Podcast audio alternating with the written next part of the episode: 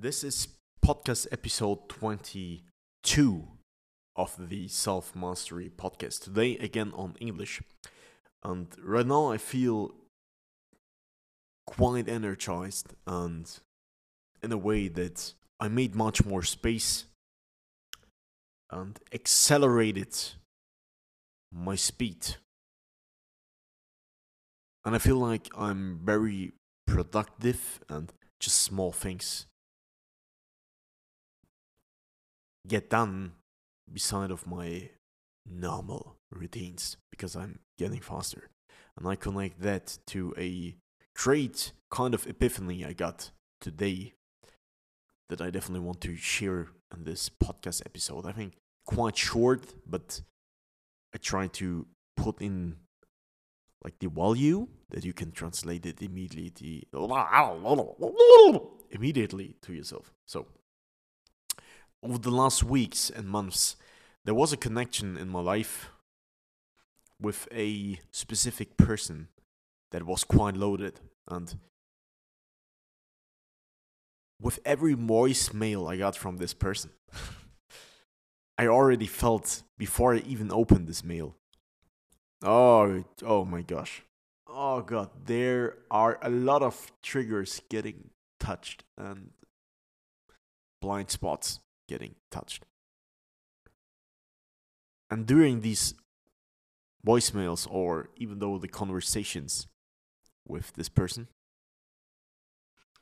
I felt super provoked, uh, disappointed, angry, frustrated, sad, helpless, treated injustice, um, the, like the whole amount of all of these feelings and combination with all of the triggers that started uh, this this roller coaster I was in.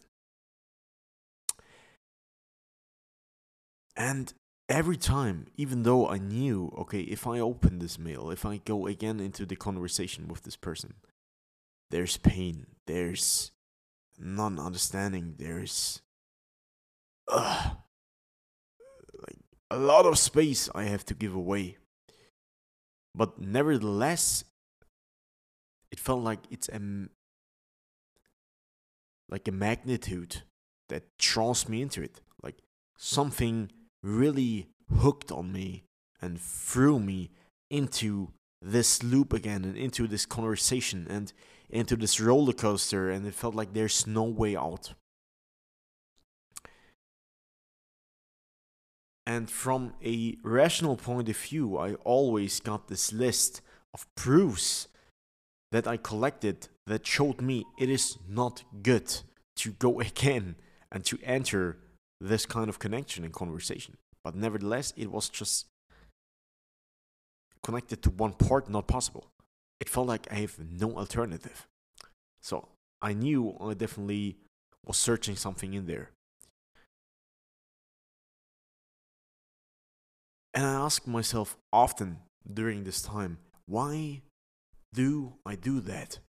Why do I treat myself like that? Why do I enter even though I know it creates damage? It feels definitely not good for me.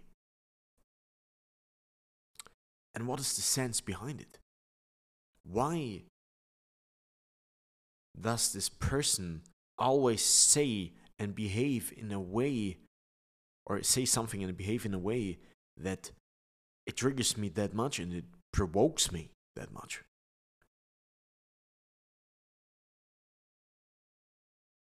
And I went through all of these feelings. And with every week, these feelings got less intensive. And I started to like embrace more and more these feelings and incorporate and becoming one with the information I get and with the feelings. And it decreased continuously.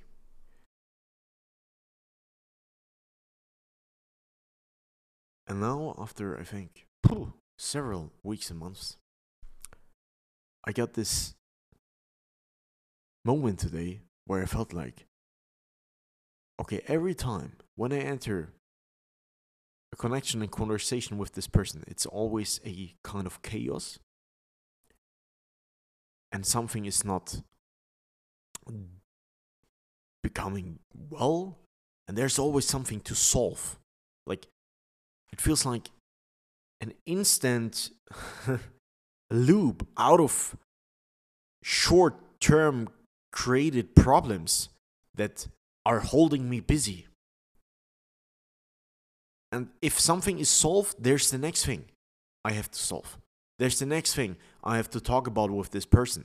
There's the next thing I have to go deeper with this person. And it, it felt like circle and a circle and a circle and a self-fulfilling prophecy that never stops. And it just was reinventing a new problem, the process. And I was like, what the fuck? What what is going on? It it is driving me crazy and I do not get the point because the way the other person communicated to me and the arguments I got from this other person, they often were so non foundational, so senseless, so superficial, so so not understandable. And it was not connected with the feeling like most of the time of course they were situations where i was like okay i can see that but most of the time connected to the feeling of ah, ah no i, I can't it does not taste good. It something is is wrong. Something is weird. Something is odd and it, it, it does not feel raw it does not feel true or truthful and today I was like, okay. If I look on the relationship I have with this person, if I look on the connection I have with this person, the whole connection, the whole relationship is based on this busyness attitude of solving problems and running in circles and talking about senseless, annoying stuff. And I know because I develop and I change that I build distance to this person. And this person knows that I build distance. And I know that I'm more and more ready to let go because I feel that it's not the right thing for me. And the more I feel that, the stronger the provocations went. And I was like, okay, actually, that is a good way for this other person to hold on the connection to me and to hold on the relationship to me. Like, it's a real powerful system. And then I understood, all right, if somebody is afraid to lose a connection to a person and is not aware of the value of the intention of the person itself, there has to be an alternative to keep going on with this kind of relationship. There has to be another solution another way to handle with this situation. And of course, keep creating problems and provoking reinforces a kind of bond between two people because they're always busy. So they have to be in a connection. They they can't just stop. It's a kind of addiction. And when I realized this after I felt through, I was like, oh, uh, now I see it. Of course. And the worst thing is, I start to doubt. I start to make myself smaller. I start to find so many arguments against me and decreases my own value because I just don't get it. I just didn't get it. And now it makes so much sense for me. And during this epiphany, I felt I let go. A big part of it just left me.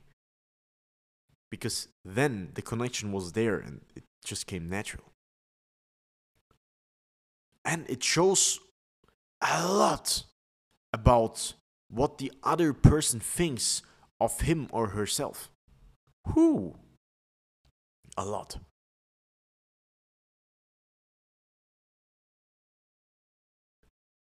And then, of course, I can discover me why I need that, what I'm searching for in that experience, and why, and especially where I am corruptible and, easy to manipulate. So I can discover myself doing this process in this experience, and I can incorporate this part. So I can go on my playground, I can confront myself with it, and then I can see okay, it's easy to get manipulated there because I'm not clear about my value in this situation. So I can discover like me, myself, so much better through that.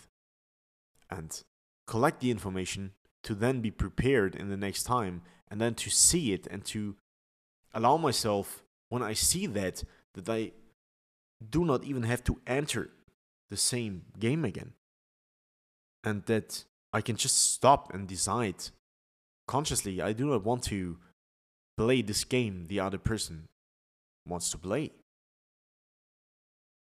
Oh, and I'm so grateful for this experience and for being able to to like seeing that right now. Okay, maybe you, the person who listens to this podcast, you have, you have something similar with a person in your life. Maybe it gives you some understanding. Okay. I think it probably does because otherwise you wouldn't be here and listen to this podcast episode. That is the like a basic law and principle of consciousness. Like attracts like. And if like attracts like, it doesn't matter how many people are listening to this episode. No, I know because I'm creating this episode through sharing that about myself. It is outside in the field. The universe knows. And I know that you somehow got here to this episode and you are listening. And that is a reason why you're here. And that is a proof that the principle and the basic law of consciousness, like attracts like, is true. And then maybe you should take advantage out of the information you got from this episode today. That's how the universe works, from my experience. Okay. Enjoy and have fun with the new information. See ya.